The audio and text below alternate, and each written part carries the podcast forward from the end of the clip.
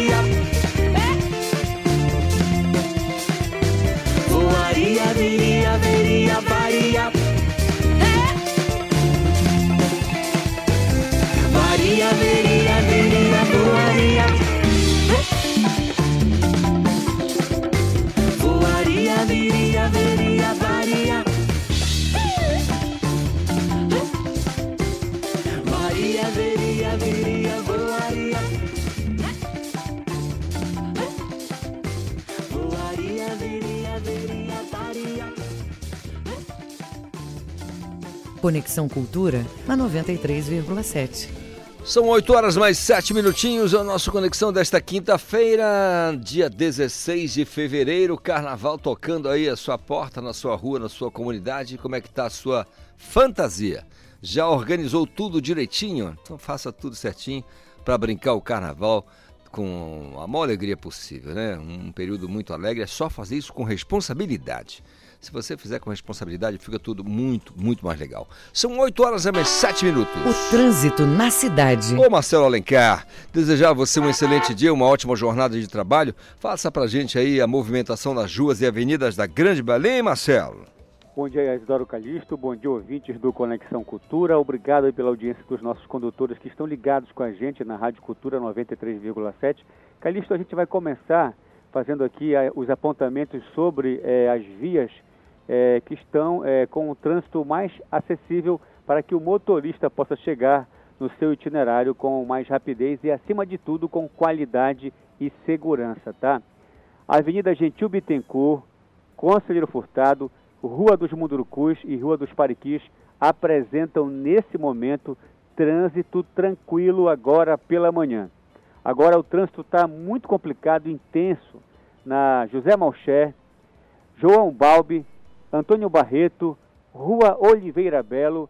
É, esses locais apresentam é, velocidade média de 11 km por hora e ele segue muito intenso, complicado na Almirante Barroso, desde o entroncamento até na Júlio César, inclusive com acidente de trânsito de leve proporções ali próximo da Tavares Bastos, é, que alcança a velocidade média para o condutor de 9 km por hora, passando da Júlio César ele já fica moderado e vai seguindo assim até na esquina da Travessa do Chaco, com velocidade média de 17 km por hora.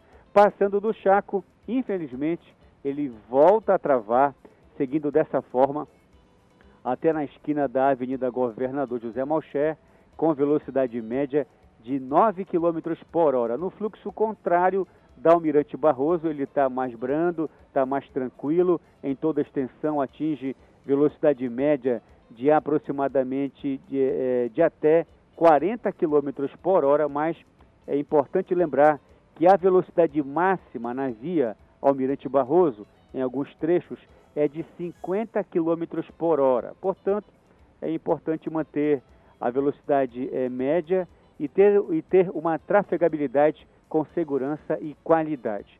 João Paulo II tem trânsito favorável desde o viaduto do Coqueiro até ali próximo da rua Gama Malcher, que é próximo da, dali das imediações é, do BPA. Logo em seguida ele volta a ficar pesado, segue dessa forma até na Travessa do Chaco, com velocidade média de 13 km por hora. Passando do Chaco, ele fica tranquilo até na esquina da Avenida Ceará. No fluxo contrário da via, ele está moderado em toda a extensão, desde a Avenida Será até no viaduto do Coqueiro.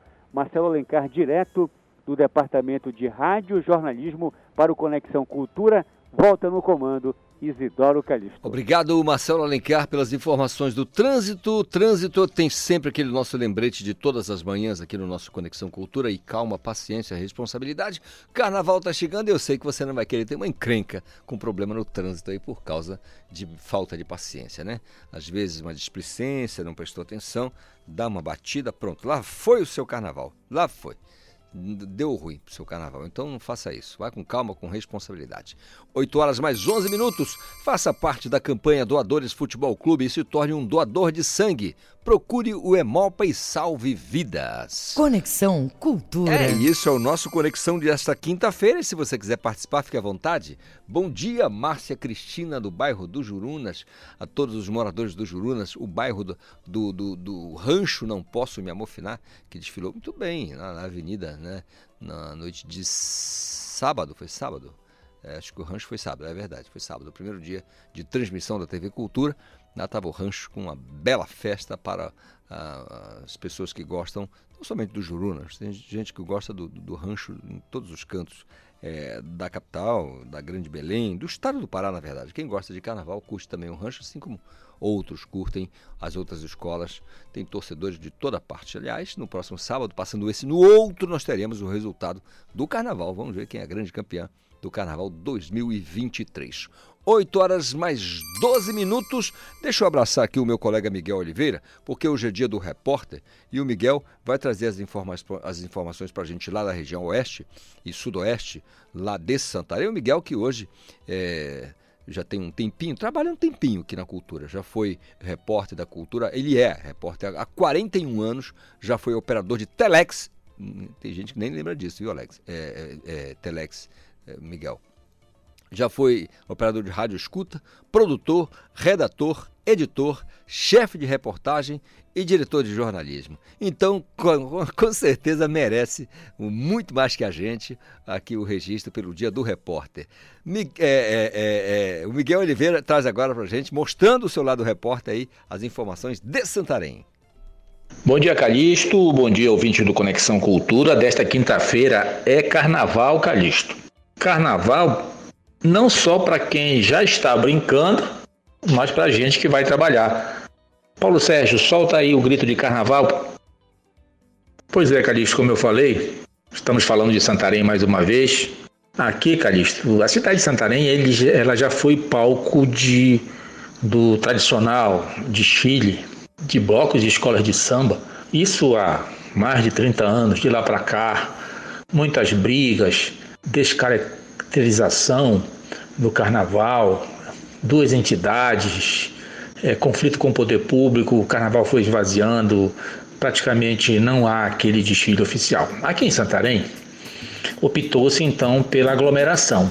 A prefeitura, no caso aqui da cidade, na zona urbana, ela coloca palco na Orla e na Avenida Anísio Chaves, coloca as bandas de carnaval para tocar e quem quiser vai para lá dançar, se divertir à vontade. Em Alter do Chão a mesma coisa. Agora um detalhe, Calista, aqui em Alter do Chão ainda persiste a apresentação dos blocos tradicionais que ficam em volta da Praça de Nossa Senhora da Saúde. E tem também o tradicional mela-mela, que é aquele ato de ficar jogando farinha de trigo, maisena um no outro por isso que tem o nome do Melamela, mas a prefeitura separa. Quem quiser ir para o Melamela vai para a área do Sairódromo, que é na parte alta de Alter do Chão. Quem fica na praça, na orla de Alter do Chão, é, fica brincando nesses blocos locais lá. Tem também shows musicais. Mas eu falava, Calixto, que muita gente começa a trabalhar. E além do pessoal da saúde, né, que tem que estar tá, e do trânsito, que tem que estar atento pelos deslocamentos, pelos atendimentos que a aglomeração de pessoas é, provoca é, nesse período de carnaval, você tem a questão da segurança pública. E aqui em Santarém, o Centro Regional de Governo do Baixo Amazonas, o secretário José Maria Tapajós, ele reuniu os órgãos que vão cuidar da segurança. Né? São muitos órgãos que envolvem o Comando de Policiamento Regional, o terceiro Batalhão da Polícia Militar, o terceiro o 35º Batalhão da PM, o NIOP, é, a Companhia Ambiental, é, o Serviço de Atendimento Móvel, o SAMU, o DETRAN, é, Secretaria de Meio Ambiente, Transporte, Conselho Tutelar, Marinha, para que a segurança pública nos 13 municípios do Baixo Amazonas é, seja feita de forma que não falte segurança para quem for trabalhar e para quem for brincar. Seja no carnaval, que é o caso de Santarém e principalmente de Óbidos e de Oriximiná, ou também no Cristoval, que é um retiro católico aqui no período de carnaval, que vai ser feito no ginásio poliesportivo de Santarém. Então aqui em Santarém nós teremos é, um efetivo maior é, para a cidade para o Terra do Chão, é, todo efetivo, não só o efetivo ordinário, como quem está de folga. O comando convocou todo mundo, né? É, já estava meio desacostumado, porque no período de pandemia, nos dois últimos anos, não houve né, esse tipo de carnaval. principalmente no município de Obras de Oriximiná. Lá temos o, o Carnaval do Mascarado Fobó, muita gente vai para Óbidos, muita gente vai para Oriximiná, e também aqui Calixto é, Santarém é, fica um pouco mais calma, porque muita gente viaja para passar o Carnaval fora. Então, para quem vai trabalhar, nossos melhores votos, e para quem vai se divertir, queremos que se divirta com segurança, tenha juízo e se proteja. Grande abraço a todos, até amanhã. Até amanhã, Miguel Oliveira com as informações de Santarém, do oeste do estado do Pará. É claro, carnaval em destaque também em Santarém, que é uma cidade maravilhosa, que tem um carnaval incrível. E a gente, nesse ritmo, vai dizendo para você que para marcar um gol no jogo da solidariedade com os doadores Futebol Clube, procure o Emopa na Travessa Cerzedelo Correia com a Padre Eutíquio ali no bairro de Batista Campo e se torne um doador de sangue. Conexão Cultura 8 e 17, 8 horas mais 17 minutos. Você sabe que pode participar do nosso Conexão mandando a sua mensagem para o nosso WhatsApp 985639937 e nas redes sociais é só nos marcar na hashtag Conexão Cultura. Conexão Cultura. Jornada Amazônia abre inscrições. A Alice Mendonça tem os detalhes para gente. Estão abertas as inscrições para o primeiro programa de 2023 da Jornada Amazônia. A iniciativa, coordenada e executada pela Fundação CERT, é uma plataforma de inovação que tem como objetivo promover negócios que apoiem a manutenção da floresta em pé. Trata-se do primeiro ciclo do programa Gênese, que pretende despertar jovens talentos empreendedores e estimular a pesquisa orientada para produtos e processos de impacto para a floresta. Com foco no público acadêmico, estudantes e pesquisadores, o programa é destinado a jovens talentos residentes nos nove estados da Amazônia Legal, maiores de 18 anos, estudantes de ensino médio, ensino técnico, graduandos e pós-graduandos de instituições de ensino superior da região amazônica. O projeto também pretende incentivar a criação de novas soluções que consideram oportunidades locais, demandas de mercado e a sustentabilidade socioeconômica e ambiental da floresta amazônica. A inscrição é gratuita e deve ser feita pela página do programa até o dia 12 de março. Com supervisão do jornalista Felipe Feitosa, Alice Mendonça para o Conexão Cultura. Obrigado, Alice Mendonça, pela participação, suas informações aqui no nosso Conexão desta quinta-feira. E se você aí que está do outro lado quiser participar do nosso programa, é só enviar a sua mensagem para o nosso WhatsApp. Anote aí, 985639937 nas redes sociais. Tem a nossa hashtag Conexão Cultura. E não esqueça, tem a campanha do Emopa, doadores de sangue. Os doadores Futebol Clube te convida a fazer parte dessa corrente do bem. Procure o Hemopa e se torne um doador de sangue. Sua ajuda pode manter o estoque de sangue e manter a vida de muitas pessoas. Uma daquelas bolsas de sangue diz que ajudam, ajuda a pelo menos quatro pessoas, né? Então é importante demais essa campanha. Fique ligado, o Hemopa fica ali na Padre Utíquio, no bairro de Batista Campos. Se você quiser e puder fazer esse gesto de solidariedade, eu tenho certeza que você vai se sentir muito melhor. Agora são 8 horas mais 20 minutos. O Gabriel Rodrigues já está comigo porque daqui a pouco, logo mais na verdade, a uma e meia da tarde, tem Esporte Cultura na TV Cultura. Bom dia, Gabriel.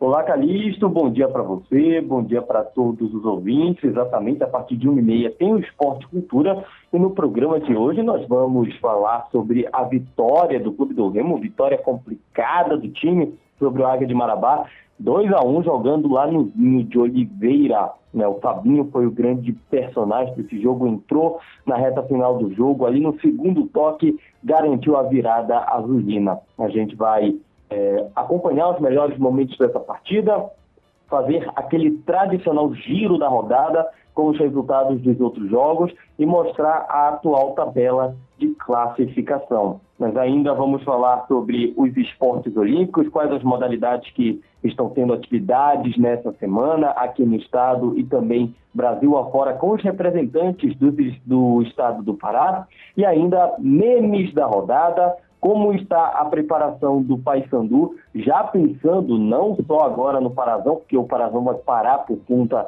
do Carnaval, mas pensando na Copa Verde, né? Pensando aí na próxima competição que o Paysandu deve disputar antes do retorno do Campeonato Paraense. Tudo isso e muito mais a partir de uma e meia da tarde no Esporte e Cultura. Obrigado, Gabriel Rodrigues. Eu sei que você se liga na TV Cultura 2.1 na programação e à uma e meia da tarde você vai conferir o Esporte Cultura, como disse o nosso colega Gabriel Rodrigues. São 8 horas mais 22 minutos. Bateu um papo agora com o Dr. Bruno Giovanni de Maria. Ele é o chefe adjunto de transferência de tecnologia da Embrapa Amazônia Oriental. Qual é o assunto, Carlos? Pois é, feijão calpi, feijão da colônia. Você conhece muito bem né? Vamos falar sobre a busca por produtores de sementes para novas cultivares de feijão calpi. E quem vai conversar com a gente, como eu disse, é o Dr. Bruno. Doutor Bruno, bom dia, tudo bem?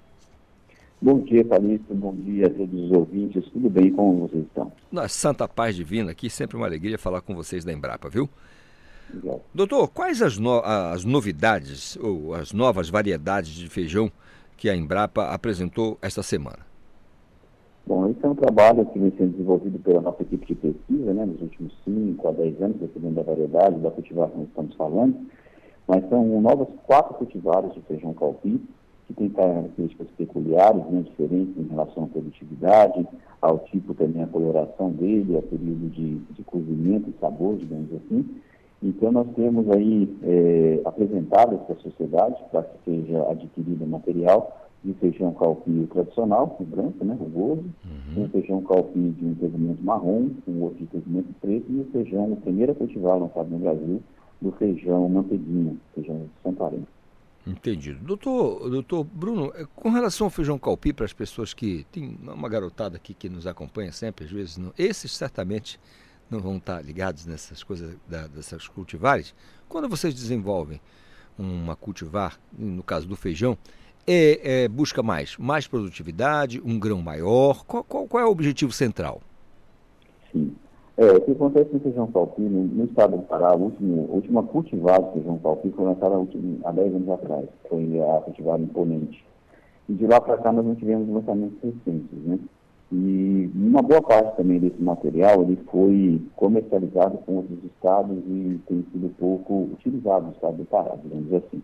Então, o esforço de pesquisa foi, na verdade, de obter uma cultivar mais produtiva, e também mais resistente a alguns tipos de doenças, e também funcional em relação à colheita. Né? A gente sabe que mão de obra hoje em dia é muito complicado, o custo de mão de obra é alto, então você permitir a mecanização da colheita, ou facilitar a colheita por mão de obra, principalmente da agricultura familiar, é muito importante. Então, o porte ereto das plantas, com a vagem podendo ser colhida é, sem muito esforço, ele também é um ponto importante. Então, são essas características em geral que a gente busca, além de ofertar um leque de oportunidades. Né?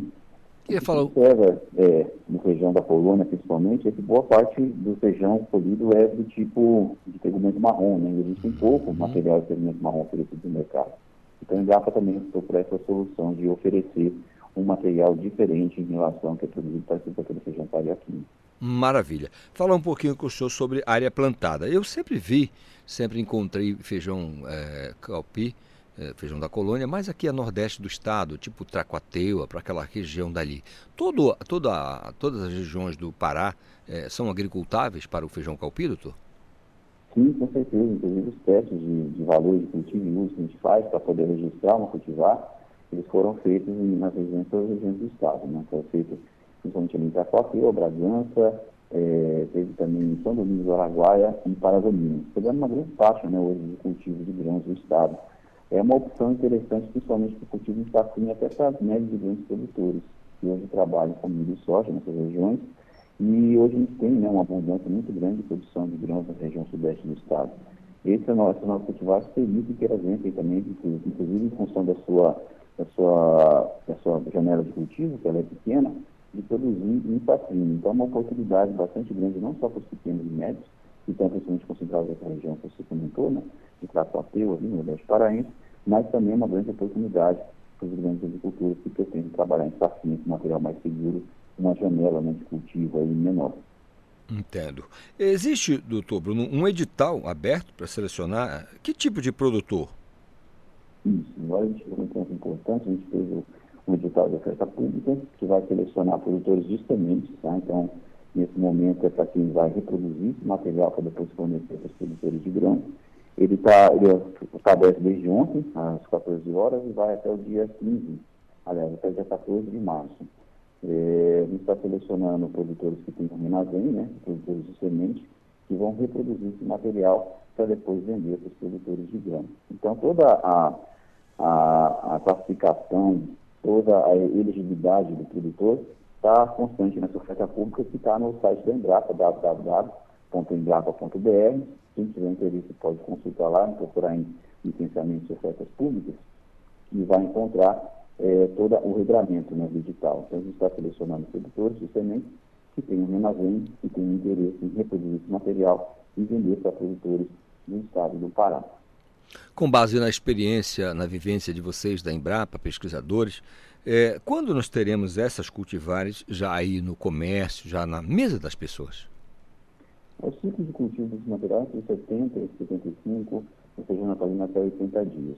Nós estamos estimando, aí, como o edital de oferta pública de um mês, né, é, a partir da, da compra e aquisição desses, dessas sementes e a reprodução dela em campo, como tem essa janela de 70, 75 dias, leva também em consideração a época de plantio, a gente acredita que em torno de uns seis meses a gente já tem esse material para pronto uso é, dos, agricultores. Pode ser antecipado, claro, em função de um plantio é, um pouco mais precoce, mas é, essa, essa estimativa também vem em função dessa de plantio que deve ocorrer entre abril e maio dentro da região sudeste do estado. Então a gente teria mais 80 dias aí, talvez em torno de uns 4, 5 meses, no, no mais, mais tardar seis meses da oferta o grande público mesmo, de produtores de grãos. Querendo o nosso ouvinte mais informações acerca desse desenvolvimento de tecnologia por parte dos senhores da Embrapa, podem buscar em que plataforma, doutor? Não, no próprio site da Embrapa, né? Para ficar mais fácil, no site de busca, colocar oferta é, pública de feijão calpi, Embrapa vai encontrar lá toda a, forma mais, mais direta né, de busca, mas do site da Embrapa a gente tem uma página de oferecimento de ativos tecnológicos e licenciamento de ativos tecnológicos. Então, no www.embrapa.br, é, também podem entrar em contato pelo número 3204-1110 e vai falar com a nossa equipe aqui de exploração econômica, de licenciamento de tecnologias por parte da Embrapa. Então, essas são as opções que temos. O edital de oferta pública está aberto durante todo esse mês e, as, e os pedidos, né, os pedidos de interesse podem ser solicitados através do e-mail é, cepatu.spat.embrapa.br. Só tudo lá certinho digital, quem quiser só consultar. Tem todas as características também das cultivares, essa de plantio, a forma de plantio e estimativa de produção. Doutor Bruno, muito obrigado pelos esclarecimentos aqui. Feijão calpi, feijão da colônia, da colônia, tão conhecido e uma delícia. E por isso a gente agradece aí o, o desenvolvimento dessa tecnologia por vocês. Parabéns à iniciativa, sucesso na jornada, um excelente fim de semana, tá bom, doutor? Bom para vocês, excelente carnaval aí. E aproveitem para consumir feijão calpi se tiver disponível. Uma boa feijoada com carnaval combina bem. Tá um certo. Dia, semana Maravilha. Com você com o doutor Bruno Giovanni de Maria, que é chefe adjunto de transferência de tecnologias da Embrapa Amazônia Oriental. Agora 8 horas mais 29 minutos. Uma bolsa de sangue pode salvar até quatro vidas. Então faça parte da campanha Doadores Futebol Clube. Procure o Emopa e faça a sua parte. Conexão Agora, Cultura. 8h30, intervalo, eu volto no instante. Estamos apresentando Conexão Cultura.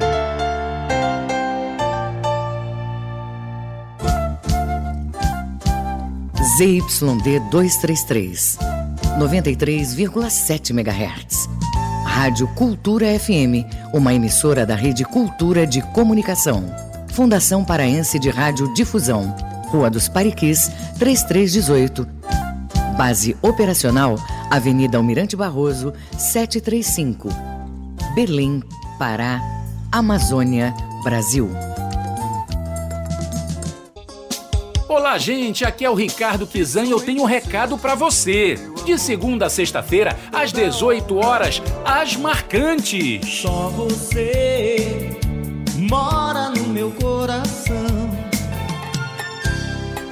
Tempo não vejo você? O ritmo contagiante, o movimento, a história, o brega. Aqui pela Cultura FM 93.7. Quer empreender? Quer uma economia ainda maior? Então conte com quem é um verdadeiro parceirão. É claro que eu tô falando do Atacadão. No maior atacadista do Brasil, você encontra sempre o menor preço, seja nas mais de 300 lojas, seja online. É a maior variedade e a qualidade para o seu negócio lucrar mais e para a sua família economizar muito. Aproveite e pague com Pix, cartão de crédito e vale alimentação. Isso é ser parceirão. Aqui é Atacadão. Aqui é parceirão. Atacadão, lugar de comprar barato. Consulte todas as bandeiras aceitas nas lojas. Cultura FM. Aqui você ouve música paraense. Segue o barco, segue o barco. Todo dia o sol aquece meu amor. Música brasileira. A vida passa, eu telefono e você já não atende mais. Cultura FM 93,7. Faça parte da Rádio Cultura, seja nosso repórter. Grave seu áudio com informações da movimentação do trânsito e mande para o nosso WhatsApp 985639937. Voltamos a apresentar Conexão Cultura. 8 horas mais 32 minutos e você pode participar do Conexão Cultura desta quinta. Não esqueça, parabéns a todos os repórteres da Rádio Cultura. Recebam o meu abraço fraterno. Bom dia, abençoada quinta-feira. Quem está dizendo isso aqui, gente, é a Madalena Santana. Madalena, muito obrigado por lembrar do Dia do Repórter e obrigado pela participação, por ser o nosso ouvinte aqui do Conexão Cultura. Aliás, você acompanha toda a programação da nossa Cultura FM, né? Muito obrigado pelo carinho da sua audiência. São 8 horas mais 33 minutos. O trânsito na cidade. Eu vou querer saber, aliás, eu que vou querer, não, eu quero saber nesse momento como é que está o trânsito na Grande Belém neste exato momento. Ô Marcelo Alencar. Ok, Isidoro Calixto, o trânsito segue bom, tranquilo na Gentil Bittencourt, Conselheiro Furtado, Rua dos Mundurucus, Rua dos Pariquis, Rua dos Caripunas e também dos Timbiras. São locais que o motorista tem um fácil acesso por ter um trânsito é, moderado nesse exato momento na capital paraense. Quem for pegar agora pela manhã a Avenida Bernardo Saião, eh, vai ter trânsito favorável em todo o trajeto dessa avenida, tá? Ele também segue moderado na Travessa de Breves, no bairro da Cidade Velha. É, bora verificar agora a movimentação na José Malcher, que apresenta trânsito muito intenso, complicado, desde a esquina do Almirante Barroso até na Praça da República. Então, se você puder evitar a José Malcher agora pela manhã, faça isso, tá? Ele está favorável na Boa Ventura da Silva, Rua do, é, Domingos Marreiros, e também é, segue moderado na Conselheiro Furtado, com velocidade média de 11 km por hora. Está muito intenso na Duque de Caxias, sentido Doutor Freitas para Rua Antônio Barreto, com velocidade média que alcança 9 km por hora. Está favorável, está bom dirigir agora pela manhã na Duque de Caxias, no fluxo oposto, é, sentido Antônio Barreto para Doutor Freitas, trânsito favorável em toda a extensão da via, alcançando velocidade média que chega a atingir é, aproximadamente 40 km por hora. Ele está é, bom em ambos os sentidos da Marquês de Erval, segue moderado em ambos os sentidos da Pedro Miranda, ele está tranquilo na rua Antônio Verdosa, está moderado na Júlio César, com velocidade média de 25 km por hora, está intenso no Almirante Barroso, do entroncamento até na esquina da Tavares Bastos, com velocidade média de 7 km por hora, passando da Tavares Bastos, ele já fica tranquilo no Almirante Barroso, até na Júlio César, passando da Júlio César, ele volta a ficar moderado até na Travessa Angostura, com velocidade média de 22 km por hora, passando da Angostura, ele volta a ficar tranquilo seguindo assim até na Travessa do Chaco, depois ele volta a ficar pesado até na esquina da José Malcher, com velocidade média de 7 km por hora, no fluxo contrário da via da Almirante Barroso, sentido São Brás em troncamento, ele está favorável em todo o trajeto. Quem for dirigir agora na João Paulo II vai ter trânsito tranquilo do viaduto do Coqueiro até ali próximo do BPA. Depois ele fica é, intenso até na Doutor Freitas com velocidade média de 12 km por hora. Passando da Doutor Freitas, ele fica tranquilo até na Travessa da Timbó. Depois fica um pouquinho intenso da Timbó até no Chaco, com velocidade média que alcança cerca de aproximadamente 14 km por hora. Passando do Chaco, ele já fica favorável até na Avenida Ceará. No fluxo contrário da via, sentido Avenida Ceará, para o viaduto do Coqueiro, na João Paulo II, o trânsito segue moderado em toda a extensão. E vale lembrar, né, Calixto? Use sempre cinto de segurança. O cinto de segurança é um dispositivo de proteção para os ocupantes de um veículo e é de uso obrigatório.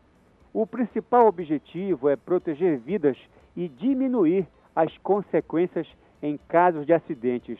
Dirigir sem o cinto, além do risco físico, pode gerar aplicação de multa. Deixe o celular de lado, gente. Uma das situações mais comuns no trânsito é encontrar motoristas utilizando o celular. Evite fazer isso. Ainda que o veículo esteja parado no semáforo ou, em, ou no engarrafamento, por maior que seja a sua curiosidade, é, tenha o objetivo de ver as mensagens somente depois de terminar de dirigir. Utilizar o celular no trânsito, além de gerar multa, pode causar acidentes. Inclusive, foi tema do Jornal da Manhã de hoje, é, através da minha reportagem, que nós trouxemos um especialista para falar da importância é, dos condutores deixar de lado o celular enquanto dirigem. Marcelo Alencar, direto do Departamento de Rádio e Jornalismo, para o Conexão Cultura, volta no comando Isidoro Calixto. Obrigado, Marcelo Alencar, com informações do trânsito na cidade. A gente lembra mais uma vez: cuidado, paciência, responsabilidade, porque o carnaval está aí, você não vai querer perder por causa de uma batida, de uma coisa boba no trânsito, às vezes uma falta de atenção. Isso não pode acontecer de jeito nenhum. Não é mesmo Adriana Ramos, Drick Laura, Drica Laura, melhor dizendo, e Ali Rocha, nos escutando lá no gabinete da presidência do IASB, que é o Instituto de Assistência à Saúde dos Servidores Públicos do município de Belém. Obrigado aí pela audiência de vocês, todos ligados aqui na nossa Cultura FM, curtindo o nosso Conexão Cultura. Daqui a pouco o pessoal da TI vai também bater um papo com a gente, lá o Doni, o Gilberto e toda aquela moçada que nos dá audiência, nos dá essa escolta maravilhosa todas as manhãs aqui no nosso Conexão Cultura. São 8 horas mais 39 minutos. Pintou já com a gente a doutora Juliana Galvão, porque hoje é quinta, tem aquela perguntinha de quinta, e que de quinta não tem absolutamente nada, é comportamento do carnaval. Como é que deve ser do ponto de vista do profissional psicólogo, né? Vamos ouvir. Oi, oi, bom dia. Quintou e eu cheguei. Me diz aí como é que tu estás. Perguntinha de quinta em clima de bloquinho, marchinha, carnaval chegando, né, meu povo? Eita, Juliana, tu queres saber o quê? Queres saber qual é a minha fantasia, a minha máscara, a música do meu bloquinho? Na verdade, hoje eu quero conversar contigo sobre os comportamentos no carnaval. Parece que o carnaval é uma época em que as pessoas ficam mais livres, leves e soltas, mais felizes, animadas. Isso é uma delícia, né? Não. E tem um clima, um clima de flerte que é real, né? As pessoas parece que se sentem mais disponíveis a se relacionar de forma ampla, né? Isso também levando para um lado mais afetivo, vinculado a uma troca, talvez, né? Traduzindo para hoje em dia, é o contatinho, é o ficante, é o ficante VIP Prime, é o ficante extra, é o... se não é ficante, é um beijante, né? É um clima de o amor, ou o flerte, ou a paixão, a paquera está no ar. Agora é importante a gente lembrar de algumas coisas muito significativas para esse momento de carnaval. A gente não é município, não, né? Mas a gente tem o que? Limites. Vamos falar um pouco sobre esses limites. Em se tratando de um país como o nosso, onde a cultura do estupro ainda é real, a gente precisa falar disso. Detalhe: 85% das vítimas de violência sexual são mulheres. Mas o assunto é só para mulher agora, Juliana? A gente vai, né? Quem for homem vai desligar o rádio? Não, não, para aí, porque o assunto importa para todo mundo. Os homens podem ser importantes aliados nessa desconstrução desses valores tão ultrapassados, né? Como, por exemplo, a naturalização dos comportamentos violentos, né? Sempre de conotação sexual. Vinculado a isso, a objetificação das mulheres, né? Enxergar a mulher como um objeto, objeto de prazer. E uma outra ideia também muito errada e ultrapassada é achar que o silêncio da mulher tem que ser interpretado como um consentimento. E aí eu trago uma frase importante para ti. Não é não. Inclusive, o não dizer nada é um não. Tá anotando aí, coleguinha? Aí agora a minha fala vai direto para as manas. Mulherada, como é que não desiste dos planos de se divertir, de se jogar na folia, depois de né, olhar de fato para essa realidade tão difícil para as mulheres? Vamos lá. Antes de ir né, pro teu bloquinho, preparar cabelo, maquiagem, tomar aquele banho de glitter, observa a tua rede de apoio. É importante que você se divirta e que tenha como referências alguns amigos, pessoas de confiança por perto. Outro detalhe: escolher lugares estratégicos. Então, se você está lá, né, no meio da folia, observa onde tem viaturas, policiais. São locais importantes e, enfim, que traduzem segurança para a gente. Canais de apoio para quem quiser denunciar. É importante também ter essa referência. 180 é o número de telefone da Central de Atendimento à Mulher, ou 190, que é o número da Polícia Militar. Quem é que pode denunciar, pedir socorro, pedir ajuda? A mulher que sofre algum tipo de desconforto, assédio, importunação sexual, que é um crime. Mas se você presencia, você pode acionar também, viu? Agora, detalhe: quando termina o bloquinho, quando termina a folia, você vai voltar para casa, toma cuidado com os carros de aplicativo. Compartilhe a tua localização com amigas, pessoas de confiança também. Então é isso, mana. Respira, te concentra, separa aí a fantasia, a maquiagem, garrafinha de água, garrafinha de qualquer outra coisa e vai curtir sim a folia. Vai te divertir, um bom carnaval para todo mundo. Uma ótima quinta para gente. Juliana Galvão para Conexão Cultura. Obrigado, doutora Juliana Galvão. Vamos curtir o carnaval numa boa sim e observando todos esses detalhes que disse a doutora Juliana aí, né? O carnaval é um período legal, alegre, mas exige da gente responsabilidade. São 8h44. Venha marcar um gol no jogo da solidariedade com os doadores Futebol Clube. Procure o Emopa na Travessa Cerzedelo Correia com a Padre Eutíquio no bairro Batista Campos e se torne um doador de sangue. 8h44, a Universidade Federal Rural da Amazônia mapeia a situação das árvores na capital. Marcos Aleixo. Olha só, Calixto, duas árvores caíram no bairro de Nazaré, em Belém. Uma samalmeira centenária no centro arquitetônico de Nazaré e outra bem em frente à sede do Clube do Remo na Avenida Nazaré. Por ocasião desses acidentes, as árvores vão ser mapeadas por alunos e pesquisadores de um projeto da Universidade Federal Rural da Amazônia, campus aqui da capital. Os pesquisadores estão fazendo este trabalho desde 14 de fevereiro e pretende avaliar as características principais e também a situação em que se encontram cada vegetal e também se elas estão causando algum dano e quais necessitam também desses cuidados especiais. Cada vegetal vai ter uma planilha específica compartilhada diretamente com a SEMA municipal. Os pesquisadores já concluíram esse levantamento, só para ter uma ideia, já foram catalogados 3.229 e 189 vegetais. Esse trabalho de levantamento deve continuar e a expectativa é que esse estudo possa ajudar na prevenção e cuidados com as nossas árvores. Marcos Aleixo para o Conexão Cultura. Obrigado, Marcos Aleixo. Portanto, um trabalho importante da Universidade Federal Rural da Amazônia, a UFRA, né? Os profissionais ali da UFRA servidores preocupados, portanto, com a questão das árvores aqui na capital. E é de se preocupar mesmo, né, gente? Porque árvore são árvores centenárias que, quando tem um problema, né, causa uma, um transtorno danado, né? E às vezes pode causar até mortes, dependendo da situação. Já pensou aquela árvore ali, aquela samalmeira que de ali em, bairro de Nazaré, tivesse um monte de gente embaixo dela, apesar de que faz barulho, né? Dá tempo para correr, dá tempo para escapar. Fato é que pode acontecer de repente, né? E aí tem que ter todo esse cuidado. E existe o profissional é, que estudou, que se preparou para cuidar desse assunto, cuidar dessa questão do vegetal, para ver se ele está bom, para ver se ele corre algum perigo, corre algum risco né, de de repente partir, cair, um colapso qualquer. Então, muito importante esse trabalho desenvolvido, não somente pela universidade, é, pela UFRA, mas também por todos os órgãos envolvidos com o meio ambiente que tem essa preocupação. Deixa eu ler aqui a mensagem da Márcia Cristina, que disse: Bom dia, Calixto, programa maravilhoso, excelente dia para todos nós. Parabenizo a todos os jornalistas, repórteres do nosso estado e país. Legal, obrigado, viu? Trabalho importantíssimo para o conhecimento dos fatos, verdade. Fatos, né? Fatos, não fake, né?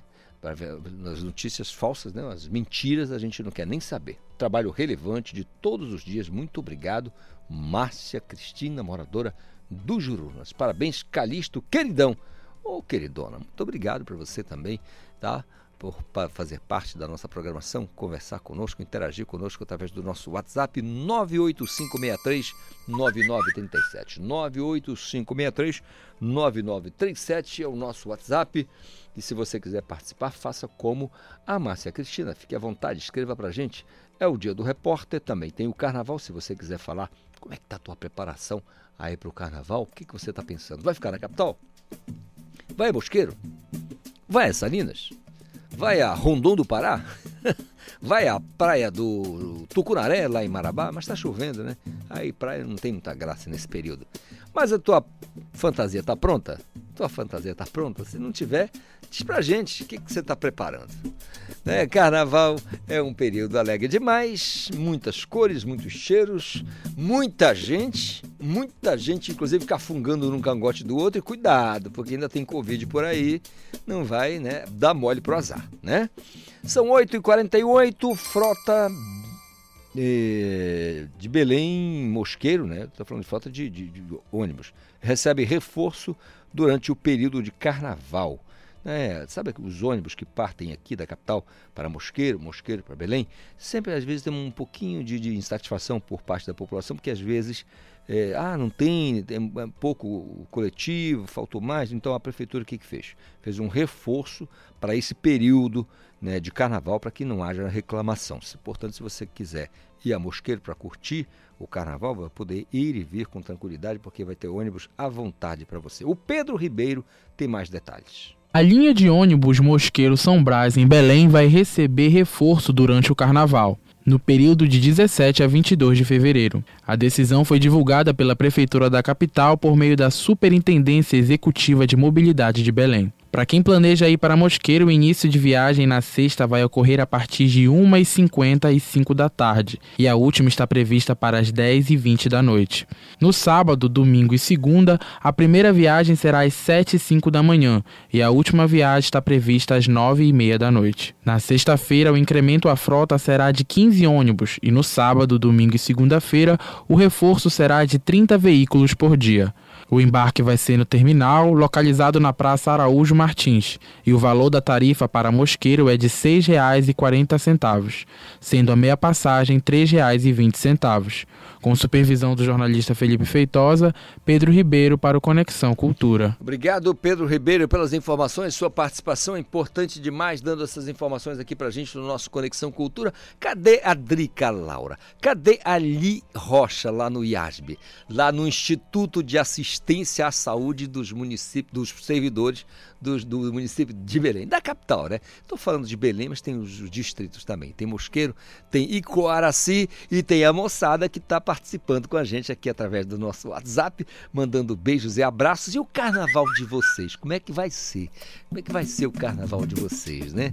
Tá todo mundo curioso. Essas meninas aí gostam de colocar umas fantasias curiosas também pro carnaval. Vamos ver como é que vai ser. Eu quero saber se já está tudo pronto. Jornal Cultura? Ah, tá. Olha só, antes eu quero dizer para vocês que a, a Drica Laura e a Ali Rocha, se quiser fazer parte dos doadores Futebol Clube, é esse timaço do Hemopa. Você dá um pulo lá no Hemopa, faz a sua doação de sangue, esse gesto maravilhoso aí, tá bom? Para poder ajudar a manter o banco de sangue e manter também a vida das pessoas. Nesse período de carnaval agora ficou um pouco mais complicado, né? E aí a gente tem aquelas questões de acidentes, as pessoas se machucam. Gente, é importante demais fazer parte dessa campanha do Hemopa. Doar sangue é um ato de solidariedade.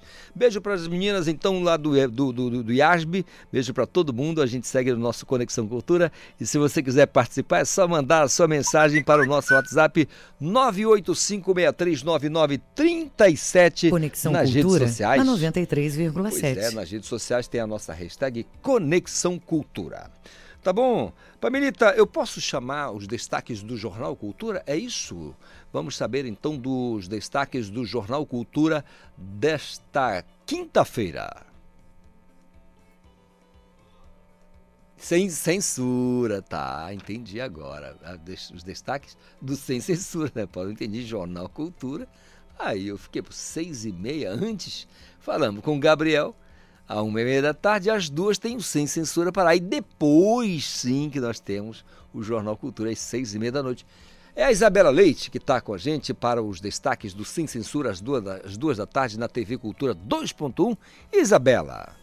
Olá e bom dia aos ouvintes do Conexão. Hoje no Sem Censura Pará falamos sobre os acidentes por distração no volante, que já são a terceira maior causa de morte no trânsito, e os traumas físicos decorrentes desses acidentes podem ser fatais ou deixar sequelas para a vida. Conversamos sobre o assunto com o neurocirurgião Daniel Serfati.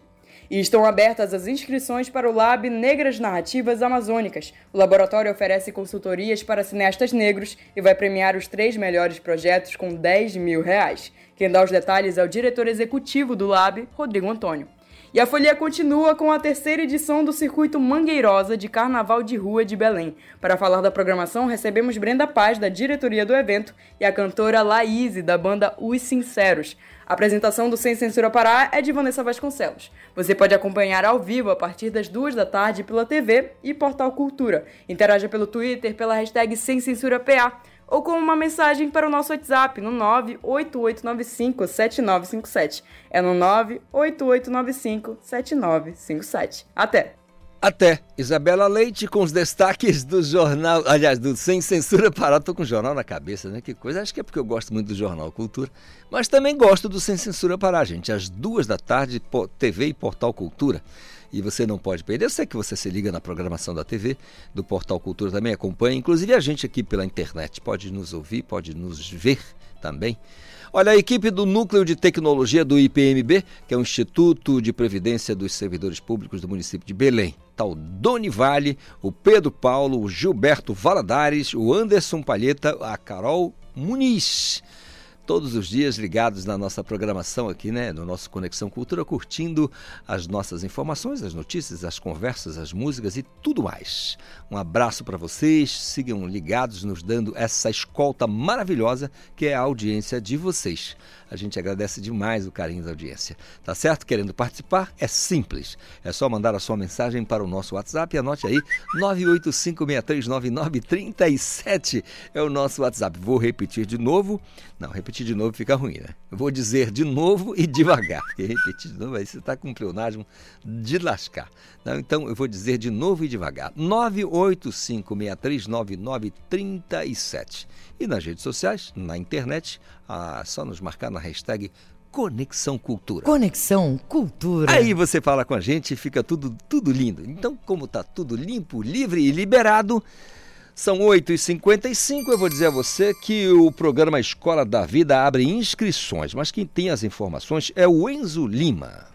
Noções para a prevenção de incidentes, precaução de incêndios, educação ambiental e trânsito. Esses são ensinamentos que fazem parte do pacote oferecido pelo programa Escolas da Vida, sendo realizado pelo governo do Pará por meio do Corpo de Bombeiros Militar. A formação tem como objetivo fomentar a cultura de paz e assegurar a construção da cidadania, trabalhando as noções básicas de prevenção de incêndios, salvando em altura, terrestre, aéreo e aquático. O programa vai oferecer noções básicas de primeiros socorros domésticos e instruções para informática. E com isso, a corporação resolveu convocar militares da reserva remunerada experientes nesse tipo de missão, além de oportunizar os ex-alunos, agora jovens adultos, a atuarem no suporte administrativo como voluntários civis. O programa foi ampliado e vai funcionar em todas as sete USIPAs da região metropolitana de Belém, de forma gratuita, com supervisão do jornalista Felipe Feitosa Enzo Lima para a Conexão Cultura. Obrigado, Enzo Lima, pela participação, suas informações aqui no nosso Conexão Cultura nesta quinta-feira. Anote, são 8 horas mais 56 minutos. Colou comigo aqui no estúdio meu colega Oswaldo Belarmino Júnior, porque hoje tem na Cultura FM o Cultura Instrumental. Oswaldo, bom dia. Bom dia, Calixto. Bom dia, ouvinte do Conexão. Oswaldo, você lembra de um doc chamado O Toque do Oboé? Sim, sim. Foi, sim. salvo, salvo o melhor juízo, foi o Paulo Betti que viveu esse. É, é, eu lembro. O Paulo Betti viveu, achei. Aí que eu aprendi um pouco mais. Um pouco mais sobre o oboé. Foi bem legal esse doc, acho que de, da década de 2000. É, quando você fala assim desses instrumentos que a gente Sim, tem, sim, eu gosto de falar, gosto. É, Me aí- dá prazer. Aí tem. Aí, Mas não toco nenhum deles. eu também não, também não, também não. Você fala do fagote, oboé e todos os Isso, são da mesma mais. família. É, da mesma família. Eu achei estranhíssimo tocar aquele negócio lá. Olha, é, é um, é um dos instrumentos mais difíceis, tanto que Vila Lobo se recusava a tocar. E tocava o clarinete, Hum. que é um também que a gente chama da família das madeiras, né? Uhum. O que que é o Santos Família das Madeiras? Um instrumento de sopro, que eles têm palheta simples ou palheta dupla. No caso, o clarinete. Ah, né, Na verdade, do clarinete nem aparece, né? Fica igual do sax. É. Já do oboé, é o, é o- além do instrumento ser muito difícil, de muito, muito difícil de aprender a tocar, o próprio oboísta normalmente faz a palheta de cana. É, uma trabalheira. E é longo, né? É, É um e tem que ter os longo. lábios finos, tá? É. Por exemplo, no meu caso, Ia de- não dá ia pra... ter problema. É, é, é. Mas Então, mas, é, cultura- um- é um dos instrumentos mais fascinantes, é o oboé, da família das madeiras. Toda orquestra sinfônica tem pelo menos dois. Muito bem. No Cultura Isso. Instrumental nós teremos destaques. Pois é, é Calixto, eu estava dia estava tomando banho é, para vir para cá. Eu estava pensando, eu acho que eu sou um, um- um homem retrô, né? Por Eu- quê? né, porque eu falo da música do século XVIII, de grupos que não existem mais, de gravações de 1940, da era das big bands. de- Mas quem não. Quem... Falo também de grupos atuais. Mas quem não Mas tem passado. Esse, esse mundo retrô me fascina É, também. mas quem não tem passado não tem futuro. É. né? Então, onde é que eu quero chegar? É do grupo mineiro Wakti, né? Wakti. Isso é o que muita gente acha que ainda existe, não. Infelizmente, ele acabou em 2015. Foi um grupo revolucionário na história da música instrumental brasileira e mundial, né? Porque era o Marco Antônio Guimarães, que era o, era o cérebro do grupo, ele inventou os instrumentos com PVC, né? tubo de PVC, e começou a tirar sons de, de- de- de- dos tubos de PVC e dos instrumentos convencionais também. Eles passaram a, a fazer parte de, calendário de festivais internacionais de música instrumental, tocaram trilha sonora de, de, de Philip Glass e tal. Então a gente vai trazer um pouco, relembrando, rememorando o grupo eh, o Acti com a Folia de Reis Magos. E também estavam sintonizados né, no, no folclore mineiro, no folclore da região sudeste. Um- foi um grupo, passagem, teve uma passagem de. eh, foi uma passagem até longa, de 1978 até 2015, o grupo instrumental o Acti, que nós vamos relembrar hoje no Cultura Instrumental. E aí nós teremos também o Rio do Hora, que, é um pernambucano que está. Também a questão da longevidade, né? Estamos música aí com mais de 80 anos ainda em atividade, né? Do João Donato e outros, mas o Rio do Hora já está com 83. Gaitista, arranjador, maestro, nasceu em Caruaru, lá em Pernambuco, mas foi para o Rio de Janeiro e lá se consagrou como produtor musical, também nessa área do samba, e como gaitista. A gente vai trazer uma, uma, uma gravação dele, é, a famosa Sampa, né, de Caetano Veloso, quem não conhece, só que Boa. tocado na gaita, com aquela outra levada mais, mais jazzística, mais. Nossa, é, é sensacional.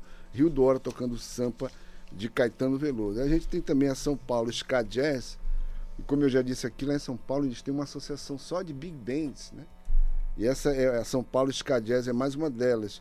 E faz o ska, né? Que é aquele gênero do- dentro do reggae, né? Que, cultuado na Jamaica e em outros países também. A São Paulo Ska Jazz. Aí nós vamos ter o Ed Mota.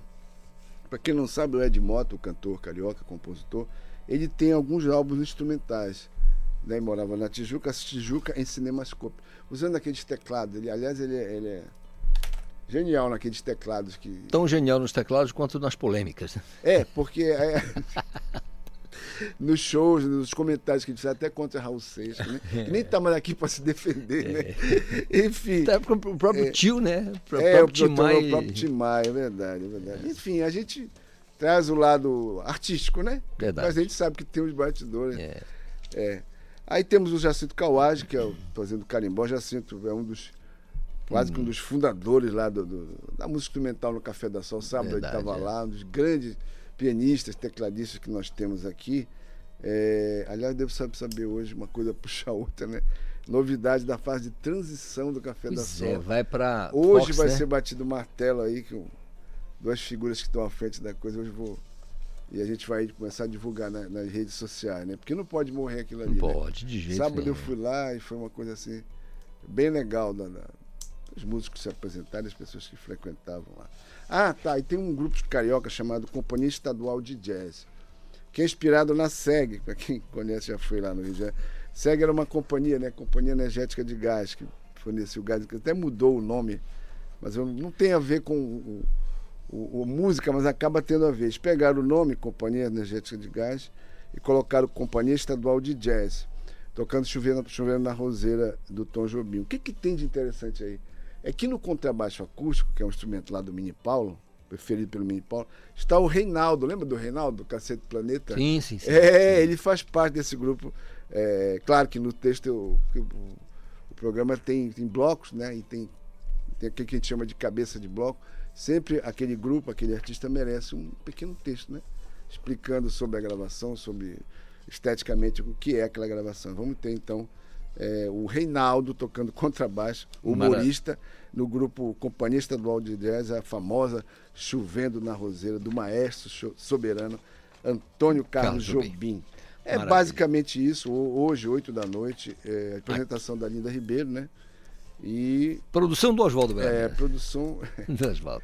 É isso aí. Valeu, Oswaldo. Grande abraço. Valeu. Ótimo dia para você. Anote, 9 horas mais 3 minutos, intervalo, eu volto correndo. Estamos apresentando Conexão Cultura.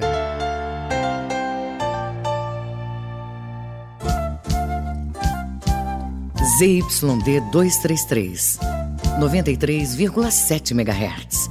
Rádio Cultura FM, uma emissora da Rede Cultura de Comunicação. Fundação Paraense de Rádio Difusão. Rua dos Pariquis, 3318.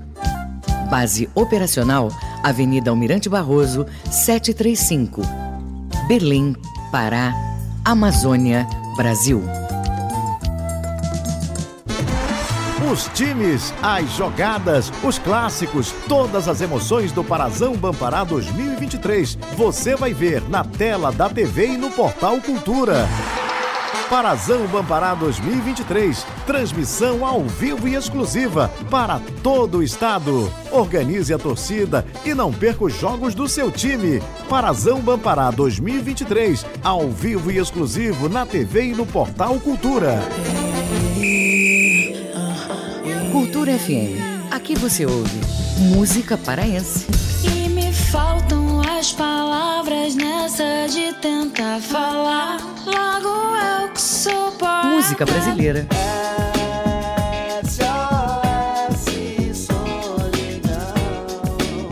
Cultura FM 93,7.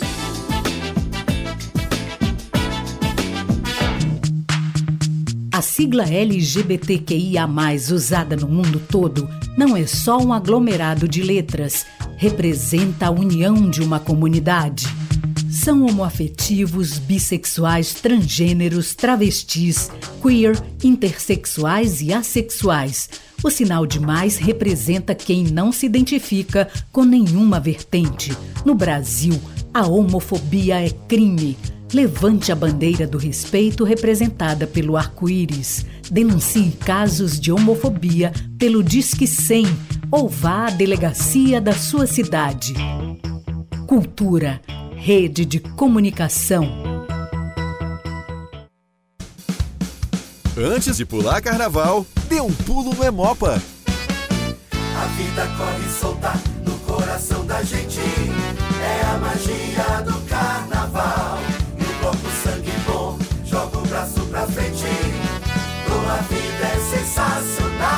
Neste carnaval, ganhe 10 no quesito solidariedade. Doe sangue no Hemopa e compartilhe toda a sua alegria de viver. Hemopa, Governo do Pará. Cultura da hora. Ministro da Agricultura e Pecuária Carlos Fávaro afirmou nesta quarta-feira que até o momento não há nenhum caso de gripe aviária em animais comerciais ou silvestres no Brasil. A declaração foi dada horas após o Uruguai ter confirmado um caso a cerca de 180 quilômetros da fronteira com o Brasil. A influenza aviária H1N5, também conhecida como gripe aviária, é uma doença viral altamente contagiosa que afeta principalmente aves domésticas e silvestres. Até o momento, foram notificados focos da doença em países vizinhos como Colômbia, Equador, Venezuela, Peru, Chile, Argentina e Uruguai. Em alguns desses países, como Bolívia, Peru e Equador, os casos foram registrados em animais de granjas comerciais. Nos demais países, a notificação foi reportada em aves silvestres. Cultura da hora.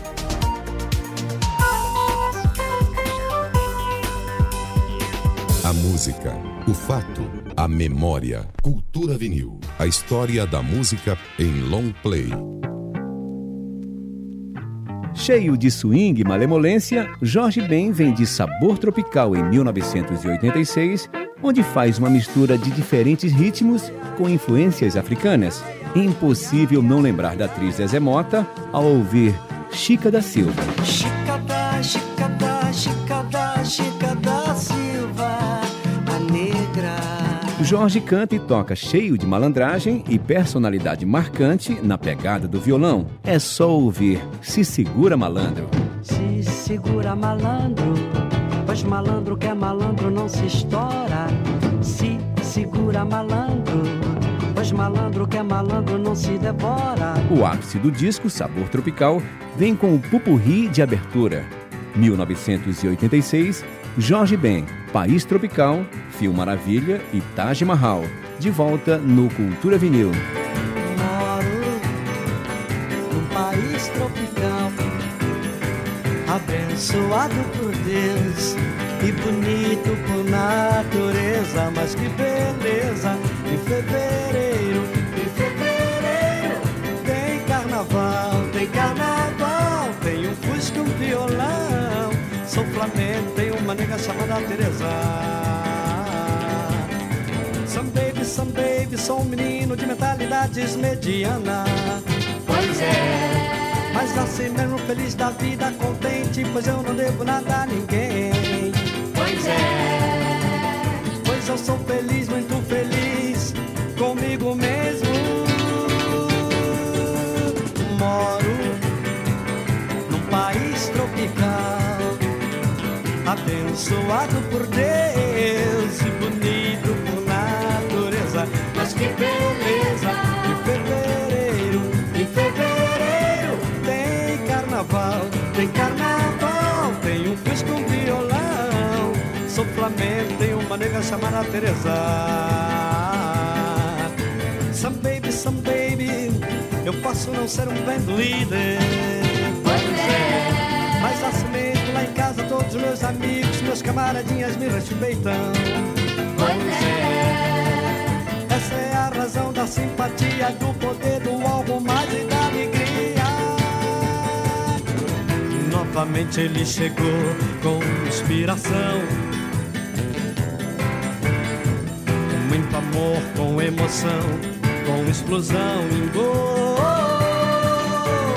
Sacudindo a torcida aos 33 minutos do segundo tempo. Depois de fazer uma jogada celestial em gol. Tabelou, driblou dois zagueiros, deu um toque, driblou o goleiro. Só não entrou com bola e tudo porque teve humildade em gol. de classe onde ele mostrou sua malícia e sua raça. Foi um gol de anjo, um verdadeiro gol de placa, que a galera agradecida se encantava. Foi um gol de anjo, um verdadeiro gol de placa, que a galera agradecida se encantava.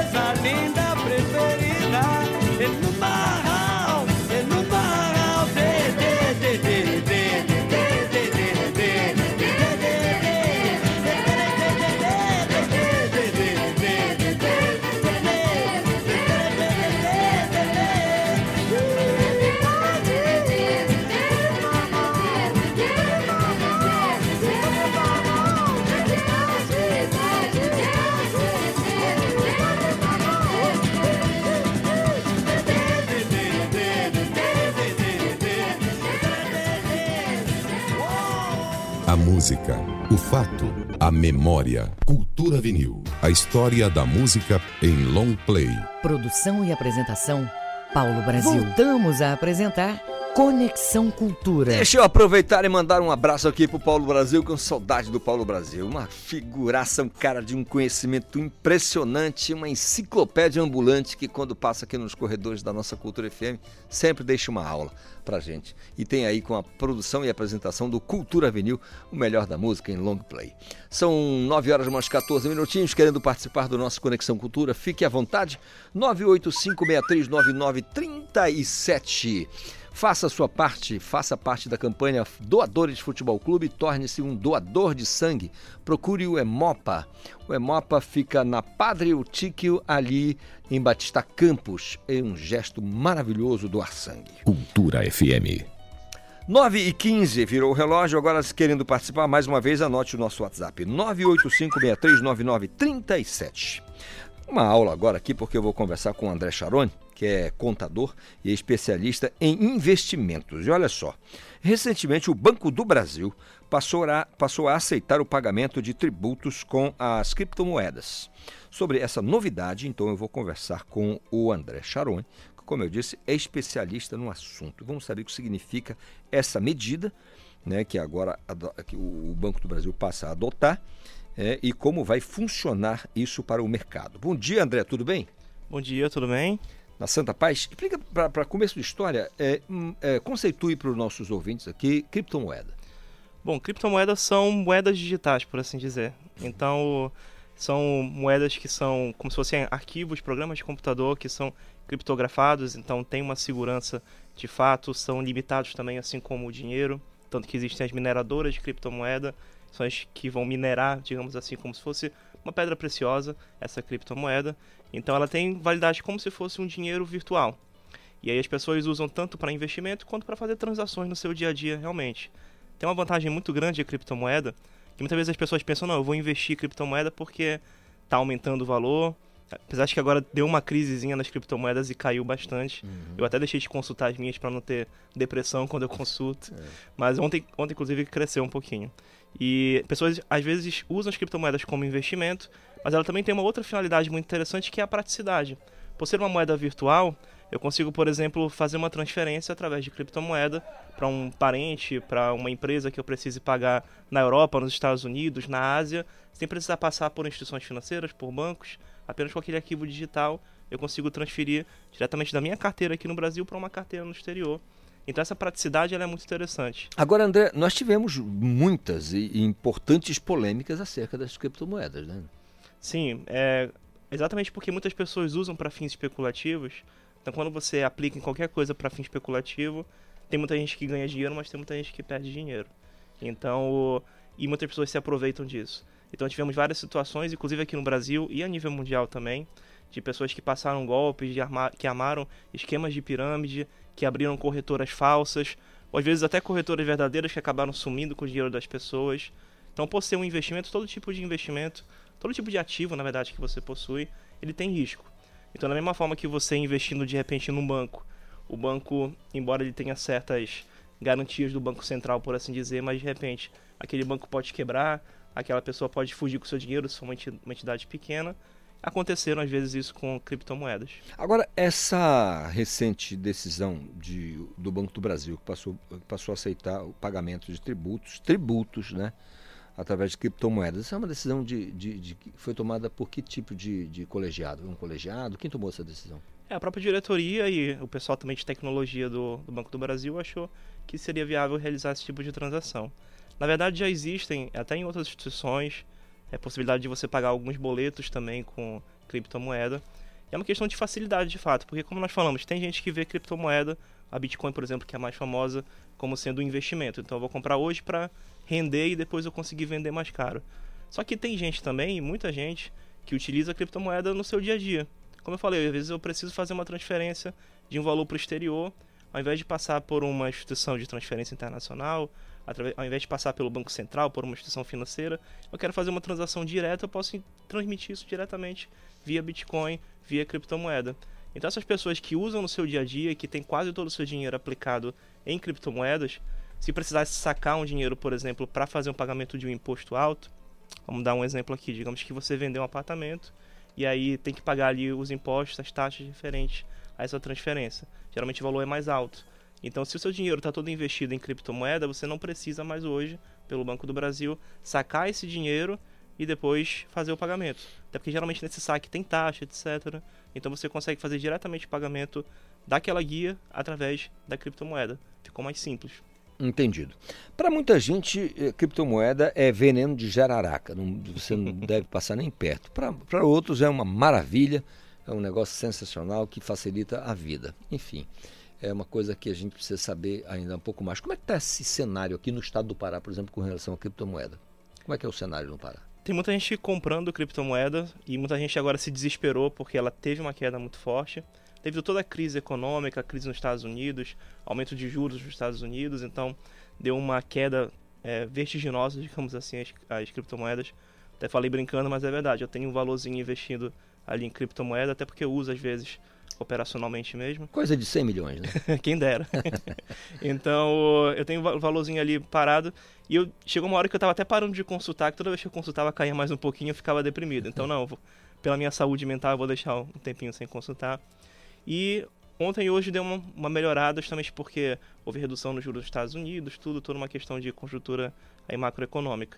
Então o que você tem que levar em consideração, e eu vejo muito parente que acaba pecando nisso, é que você não tem que fazer do, do Bitcoin o seu único tipo de investimento, porque ele é um, uma moeda que ainda é muito volátil.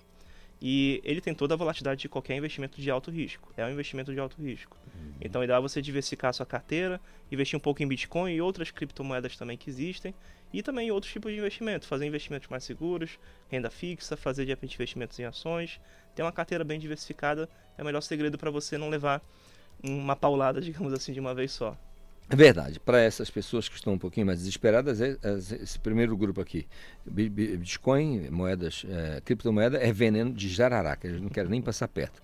Agora, é, nós falamos aqui de, de, de, que o Banco do Brasil tomou a iniciativa, né, adotou a medida de aceitar pagamento de tributos. É possível pagar outras dívidas é, ou adquirir outros bens é, com criptomoeda?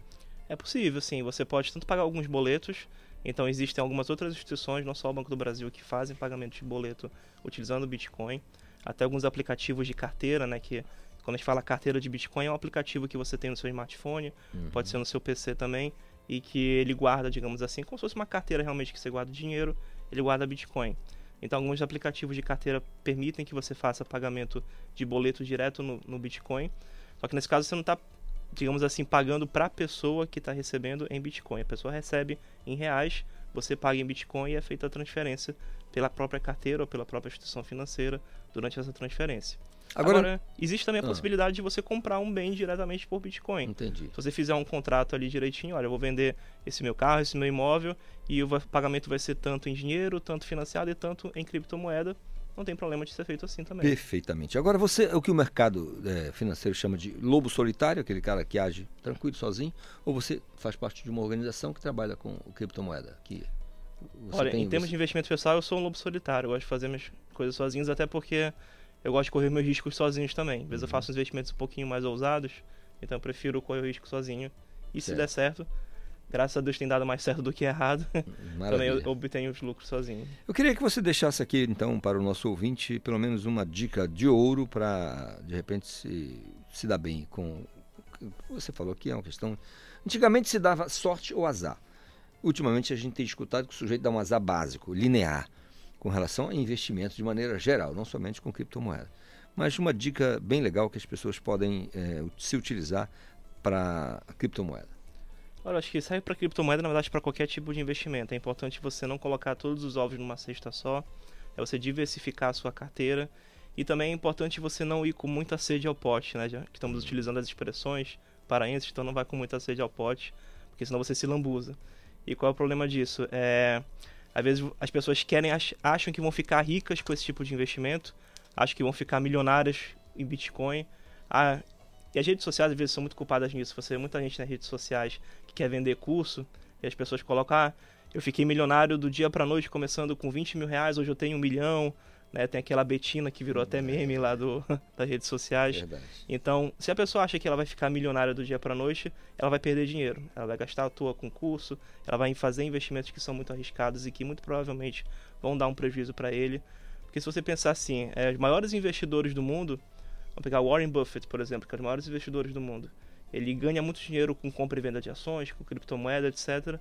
A rentabilidade média anual dele é de 60%.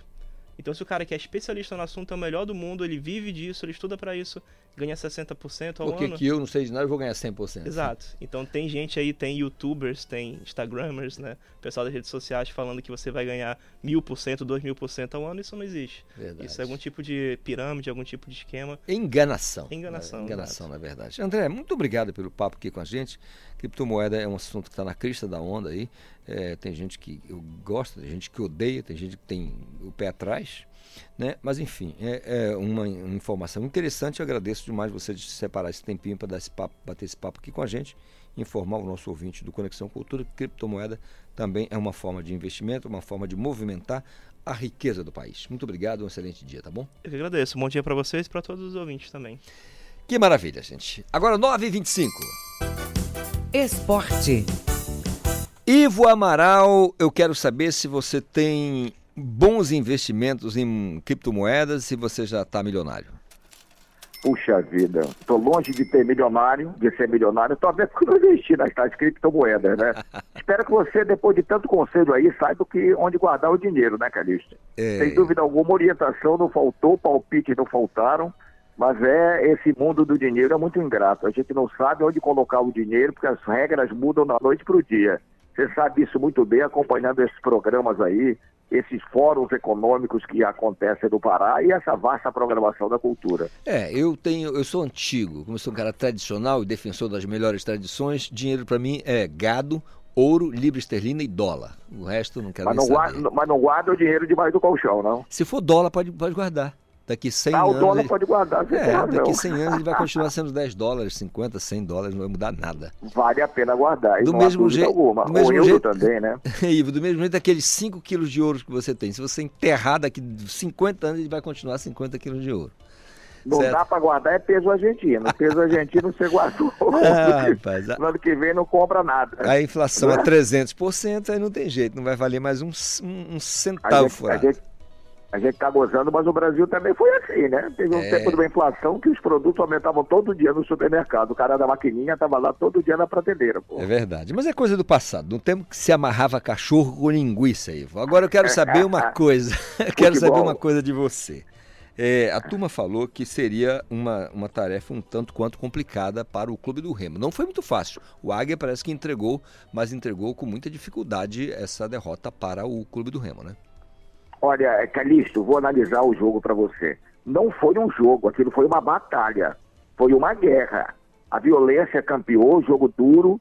Olha como é difícil, agora vou, todo mundo critica o juiz. Mas como é difícil hoje em dia o juiz apitar jogos no Brasil. Qualquer coisa todo mundo corre em cima do juiz.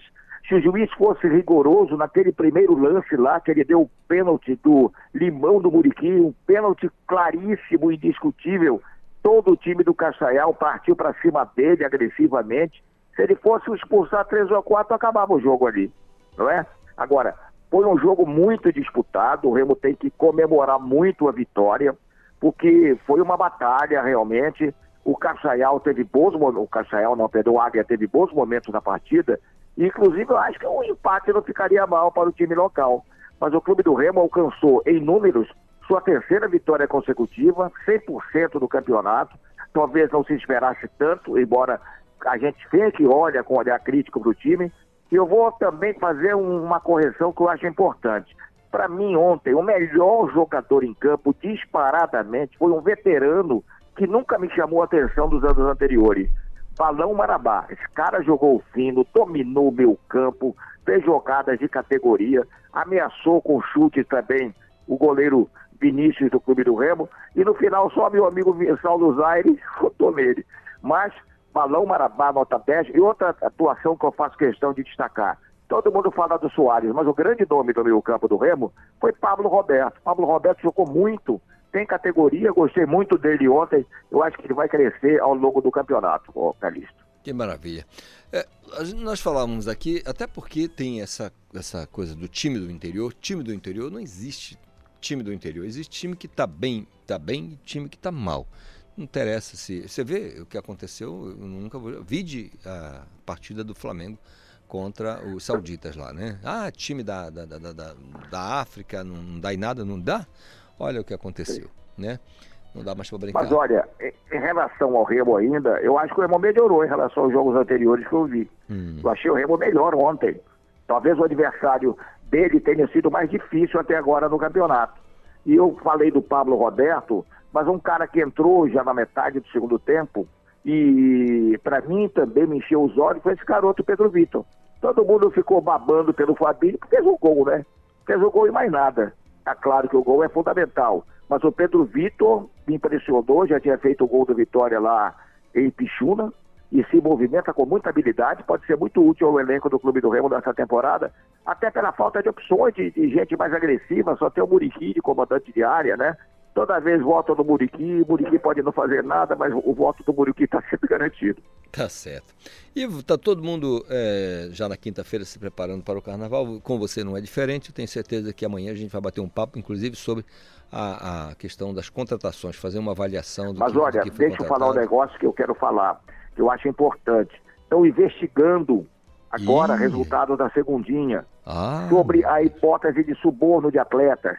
Aquele cara que aposta na falta da lateral, no primeiro gol do escanteio. Eu, quando comecei no rádio, final dos anos 50, 60, era comum, à vista de todo mundo, uma turma de apostadores que se reunia no alambrado da Curuzu. Aí ficava apostando quem é o primeiro gol, primeira falta, primeiro escanteio. Mas que eu saiba na hora, era uma aposta sem corrupção, ninguém subornava ninguém. Mas o jogo campeava fácil na cara de todo mundo, não era proibido. Agora virou uma contravenção porque envolve corrupção de jogadores e tomara que a CBF vá fundo apurando o que aconteceu. Não pode deixar um negócio desse passar em branco, né? Pelo amor Lógico, de Deus. de jeito nenhum. Senão a gente avacalha a guerra com baladeira. Um, um abraço forte para você, amanhã a gente bate um papo. Com um grande abraço, Cari. Agora 9h31, intervalo, eu volto já. Estamos apresentando Conexão Cultura.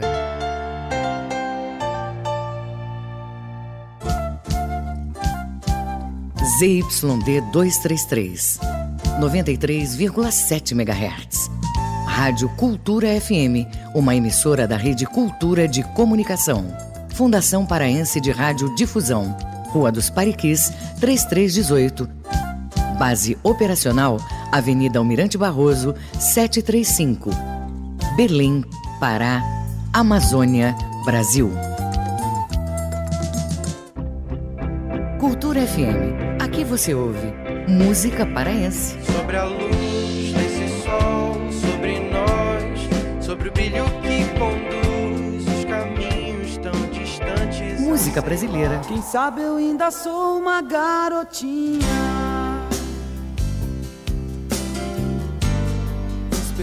Cultura FM 93,7. Faça parte da Rádio Cultura, seja nosso repórter. Grave seu áudio com informações da movimentação do trânsito e mande para o nosso WhatsApp 985639937. A criança que usa a internet sem supervisão dos pais ou responsáveis pode sofrer violência sexual, abuso, exposição ou participação em pornografia. A Sociedade Brasileira de Pediatria recomenda que crianças de até dois anos não façam uso de nenhuma tecnologia. Cultura, rede de comunicação em defesa dos direitos da criança.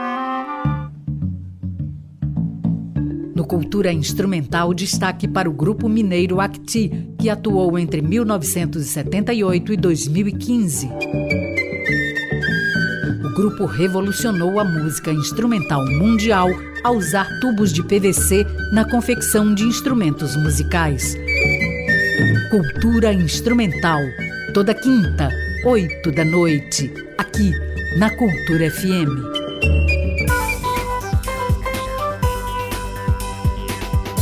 Voltamos a apresentar Conexão Cultura. São 9 horas mais 33 minutos, é o nosso Conexão de quinta-feira. Todo mundo, Paulo animado que tá danado, já pegou um cocá, colocou ali na cabeça que o carnaval dele vai ser né, na a base com os, os, os, colegas que gostam da região de, de, de Irituia, né, Paulo? Irituia, é isso? Onde tem muito camarão. Uma bolsa de sangue pode salvar até quatro vidas. Vem fazer parte da campanha Doadores Futebol Clube. Procure o Hemopa e faça a sua parte. 9 horas mais 34 minutos. Colou aqui no estúdio do Conexão Cultura Gilberto Moura. Porque nós temos às seis e meia da noite o Jornal Cultura na TV Cultura 2.1. Bom dia, Gilberto. Bom dia, Calixto. Bom dia, ouvinte.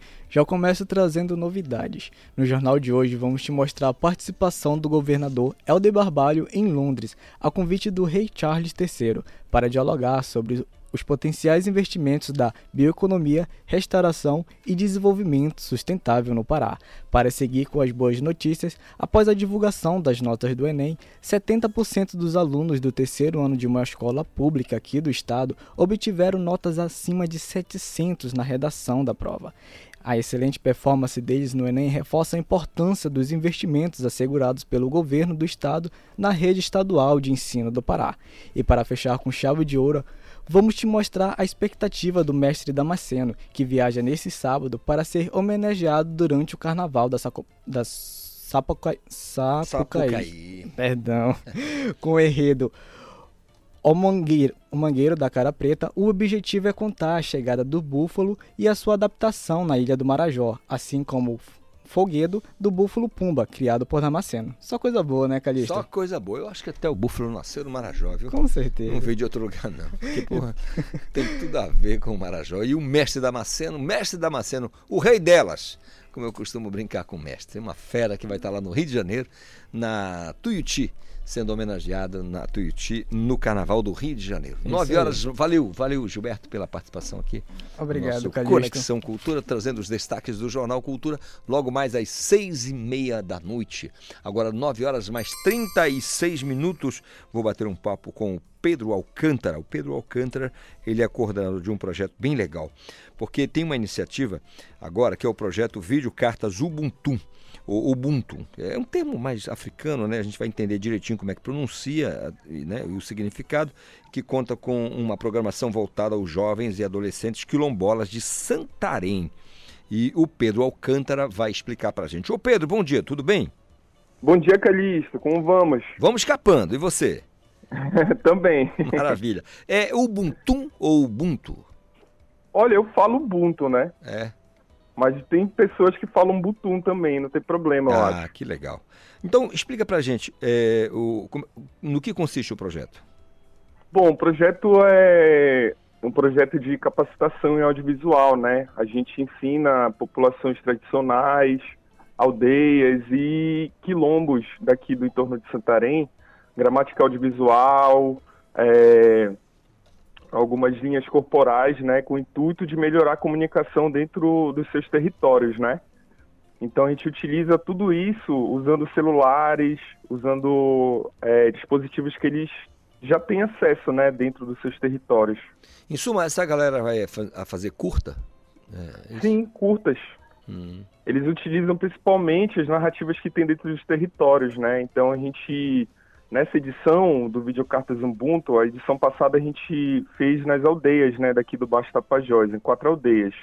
Dessa vez, nessa segunda edição, a gente é, fez essas oficinas em quatro quilombos aqui de Santarém, dois na Várzea e dois é, em Terra Firme. E aí a gente é, utiliza toda a comunidade, né, dentro é, da oficina, principalmente contando a ajuda dos griots e griotas, né, porque eles são a fonte de conhecimento é, dentro da comunidade. Então, a partir das histórias deles, né, e delas, a gente bola o roteiro, faz toda uma programação para que os alunos, né, os jovens, utilizam da linguagem audiovisual para contar suas próprias histórias, né? é um Muito legal. projeto que ele, diferente de outros, né, ele, ele acontece de dentro para fora, assim, bora dizer, porque ele é uma, uma iniciativa de fazedoras de cultura daqui de Santarém, certo? Entendido. Esse ano ele contou com o financiamento do prêmio Pré-Amar do ano passado, né? Então foi por conta disso que possibilitou a formação desse projeto da segunda edição. Legal. Quantas pessoas envolvidas, é, Pedro, nesse projeto? Olha, diretamente, vamos falar da coordenação. A gente tem praticamente um time de quatro antropólogos, né, todos formados pela Universidade Federal do Oeste do Pará, atuando dentro do projeto, né? Tem a coordenação executiva do Rafael Ribeiro, que é também um grande mobilizador aqui de cultura. Ele é o idealizador do o coordenador, desculpa, do Cine Alter, né, aqui de, de Santarém. É, já os jovens, a gente atendeu quase 90 jovens nessa edição, né, dentro dos quatro quilombos. Aí tem a participação também de produção local das comunidades, né? Tem o pessoal da cozinha, as cozinheiras que ajudaram a gente nesse processo, porque a gente passa basicamente uma semana, né, dentro do quilombo, morando junto com eles, né, fazendo essa oficina, porque não dá para ir e voltar por conta da logística. Maravilha. Pedro, olha, é uma iniciativa é, da maior relevância, projeto, poxa, que envolve eh, especialmente jovens, crianças e jovens, eu acho demais. É assim, é muito bacana, então a gente só pode desejar a você realmente muito sucesso. Queria que você deixasse para a gente aqui, para os nossos ouvintes, as redes sociais de vocês, para quem quiser ajudar o projeto, quem quiser participar de alguma maneira, entrar em contato, como é que faz? Ah, legal. Só entrar no Instagram. A gente tem duas redes sociais, né? Uma que é para divulgação geral do projeto, que é o Instagram, Videocartas Ubuntu, só procurar aí. E tem também o YouTube, onde a gente é, posta todas as produções dos jovens, né? Agora a gente está preparando, é, finalizando aqui as produções que foram realizadas, né? Nesses quatro quilombos e vamos estar tá postando esses dias agora, né? Muito bom. Na, na rede, é Videocartas, Videocartas Tapajós. Só acessar pelo YouTube que vai estar tudo lá. Que maravilha. Olha, Pedro, como eu disse, é, em que pese todos os problemas desse mundo e as dificuldades que nós temos nas regiões mais distantes, nos grandes bolsões de necessidade, a gente só pode realmente desejar a vocês toda a sorte do mundo e todo sucesso, entusiasmo, processo criativo mais apurado que a gente possa ajudar ainda mais essa moçada aí, tá bom? Muito obrigado. Obrigado, querido. Bom dia para vocês aí também. Ótimo dia para você, Pedro Alcântara, coordenador do projeto lá em Santarém, que envolve crianças e jovens quilombolas. São 9 horas mais 41 minutos. Doadores Futebol Clube, Emopa, clubes e torcedores entram em campo para estimular a solidariedade. Doe sangue e marque um gol que pode salvar vidas. Sabe qual é o gol? Exatamente quando você estende o braço e diz: pode tirar. Pode tirar um pouquinho de sangue que não vai me fazer falta, não. Aliás, vai me fazer muito bem. Dois sangue. É uma campanha do Hemopa que a gente faz questão aqui de encampar. São 9 horas mais 42 minutos. Falando de carnaval agora. Porque nesse fim de semana tem bloco da Sandrinha. Ela que é cantora e compositora vai falar pra gente os detalhes do bloco que acontece aqui na capital com vários artistas convidados. Ô Sandrinha, bom dia, tudo bem? Ah, bom dia! bom dia a todos os ouvintes da Rádio Cultura. Tudo em paz contigo? tudo em paz, tudo lindo. Que maravilha. Já é carnaval, né? É, já que está tudo limpo, livre e liberado, eu quero que você comente, co, co, fale pra gente, comente com a gente sobre o bloco, como surgiu, há quanto tempo está funcionando, e que está nos carnavais aqui da capital. Como é que funciona? Sim, a gente está muito feliz, né? Depois de dois anos aí de pandemia, de voltar, né? Voltar para a rua, voltar para os blocos, voltar aglomerar do jeito que a gente gosta. E o Bloco da Sandrinha surgiu desse desejo, né? dessa vontade, né? Durante todo esse tempo que a gente ficou recluso, a gente veio conversando e, e, e teve essa ideia, né? esse desejo de colocar o Bloco da Sandrinha lá no Namaré, restaurante, convidar vários amigos para a gente celebrar esse momento, nesse momento de união, esse momento de volta do, dos carnavais de rua, dos uhum. carnavais do bloquinho fechado. E é isso, a gente está muito, muito feliz. Mas tem são... vários convidados. Pois é, eu queria que você falasse para a gente das atrações. Quais são? Quem são? Pois é, vai ter Thaís Sincera, vai ter Luciana Costa, Juliana Simbu, Gabriel Xavier, Aisha Marques, Vai ter a querida Sami Lourinho, DJ Estamina, a Buni das Coxinhas vai estar fazendo a apresentação. Vai ser uma festa muito bonita, muito linda para né, esperar amigos, clientes do restaurante na Maré e, e os parceiros da Sandrinha, né? Galera Legal. que curte o nosso trabalho, que está aí pela, pelas noites de Belém, pelas noites calentes, né? Olha, o, da Amazônia Paraíba. O Sandrinho, o nosso querido Gilberto Valadares, que está lá no IPMB, ele quer saber que o público pode esperar dessas apresentações, da sua apresentação e do, dos artistas convidados. O que, que o povo pode esperar?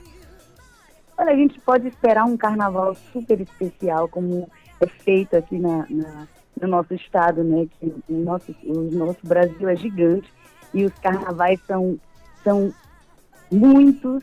E o nosso aqui é muito especial, né? Porque no Carnaval Paraense a gente tem o carimbó, a gente tem o brega marcante, a gente tem o tecnobrega, a gente tem todos os ritmos, a gente tem a guitarrada, então o nosso é muito singular, é um carnaval muito especial.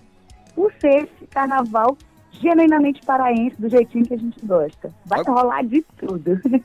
Vai ter até a explosão de DJ. Vai ser uma coisa linda. O Gilberto está dizendo aqui, o Gilberto Valadares está dizendo aqui o seguinte, que ele gosta de, no meio do carnaval, que toque alguma música, tipo um rock, nem que seja um rock progressivo, um rock nacional.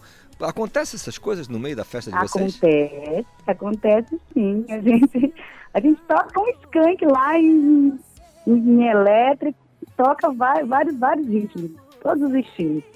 Legal, Nosso então. carnaval é bem eclético. Legal. Perdi você, podemos ouvir?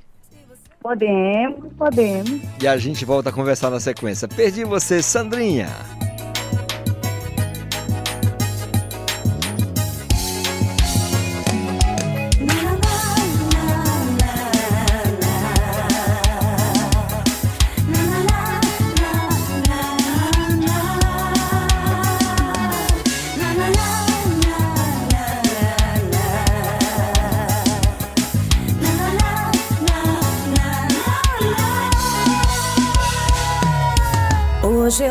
Sinto tanto não ter você que nem o tempo fez eu te esquecer. Pra que chorar se você não vem?